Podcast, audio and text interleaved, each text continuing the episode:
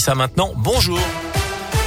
Bonjour Jérôme, bonjour à tous. Et à la une ce lundi, il regarde déjà vers le second tour de l'élection présidentielle. Emmanuel Macron et Marine Le Pen s'affronteront une fois encore dans les urnes.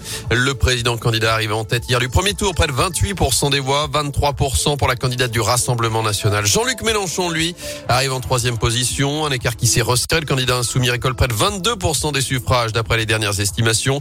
Quatrième, Éric Zemmour, bien plus loin avec 7%. Des illusions immenses chez les militants, les républicains, puisque Valérie Pécresse n'obtient que 4,8% des voix.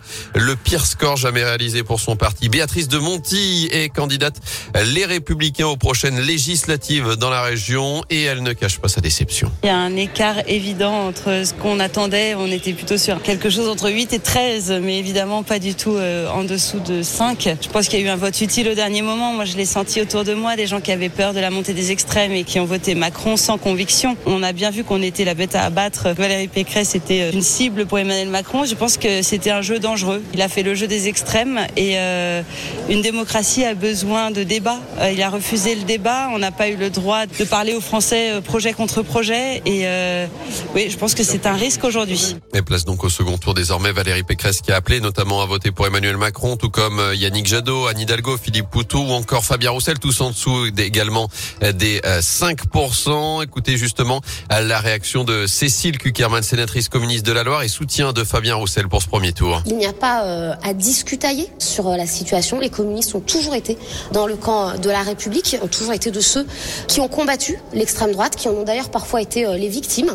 Et donc, sans hésitation, nous utiliserons le bulletin de vote d'Emmanuel Macron pour empêcher Marine Le Pen d'accéder au pouvoir. Et nous continuerons de mener les batailles politiques. La réforme des retraites est annoncée pour très vite.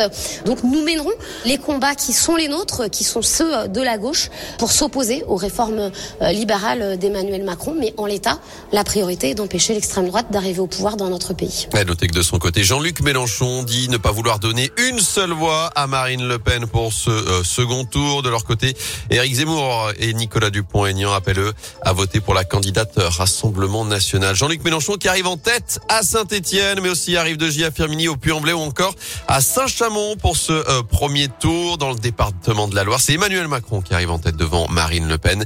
L'inverse en Haute-Loire où la candidate Rassemblement National devance le président sortant. Notez également ce chiffre, celui de l'abstention, un peu plus de 25% euh, euh, d'abstention, donc en deçà des estimations, mais c'est quand même au-dessus 3 points de plus en 2017.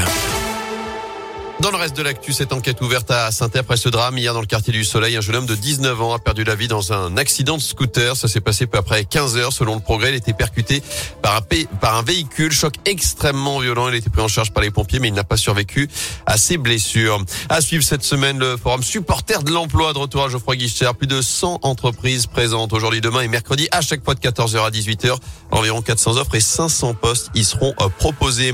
Geoffroy Guichard qui accueillera également la prochaine journée de Ligue 1 à Brest samedi 17h les Verts 18e et barragiste à l'issue de la 31e journée. Cette défaite lourde défaite à Lorient 6 buts à 2 c'était vendredi soir. Bordeaux 19e revient même à un petit point après sa victoire face à Metz hier la lanterne rouge. Et puis on suivra également dans les prochaines heures le premier tour du Masters 1000 de Monte Carlo, c'est du tennis avec notamment deux Français sur les cours. Préparation à Roland Garros évidemment avec Arthur Rinderkner face à Fabio Fonini et puis Joe Wilfried Songa qui dispute euh, les derniers tournois de sa carrière face au Croate Marine Allez, Joel